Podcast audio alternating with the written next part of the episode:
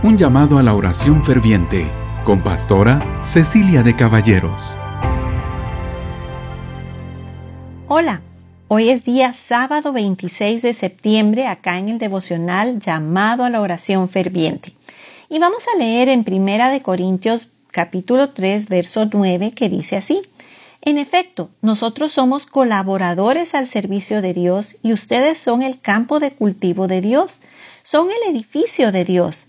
Según la gracia que Dios me ha dado, yo como maestro constructor eché los cimientos y otro construye sobre ellos.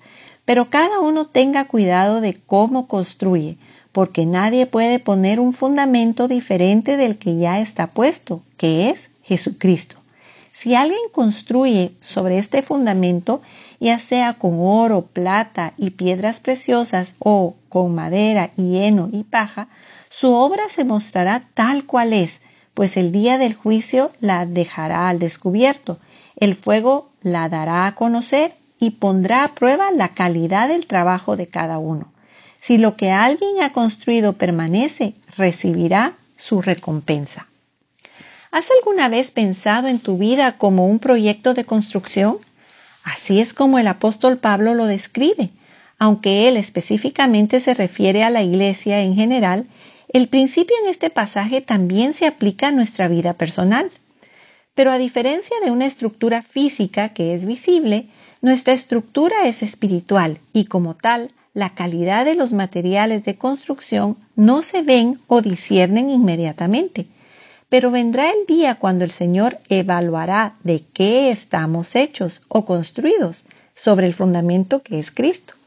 Ninguno de nosotros quiere llegar al cielo y encontrar que ha usado materiales que no tienen ningún valor en la eternidad y que se volverán nada.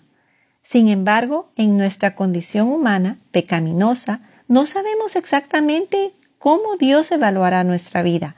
Tenemos una guía en la Escritura que nos ayuda a vivir de una manera digna para la recompensa de Cristo.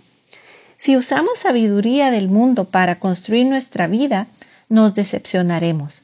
Pablo dice que nos estamos engañando a nosotros mismos si pensamos que la sabiduría, los valores, deseos y ambiciones derivados del mundo gobernado por Satanás pueden ser usados para lograr la voluntad de Dios. Descansar en cualquier otra cosa que no es la palabra de Dios y el Espíritu de Dios es esfuerzo perdido.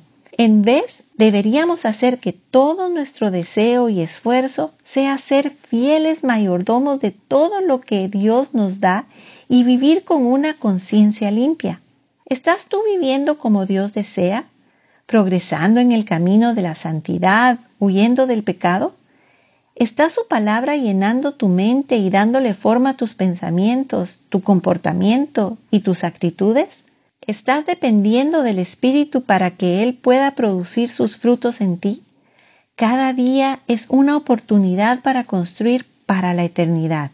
Ahora, hermanos, oremos.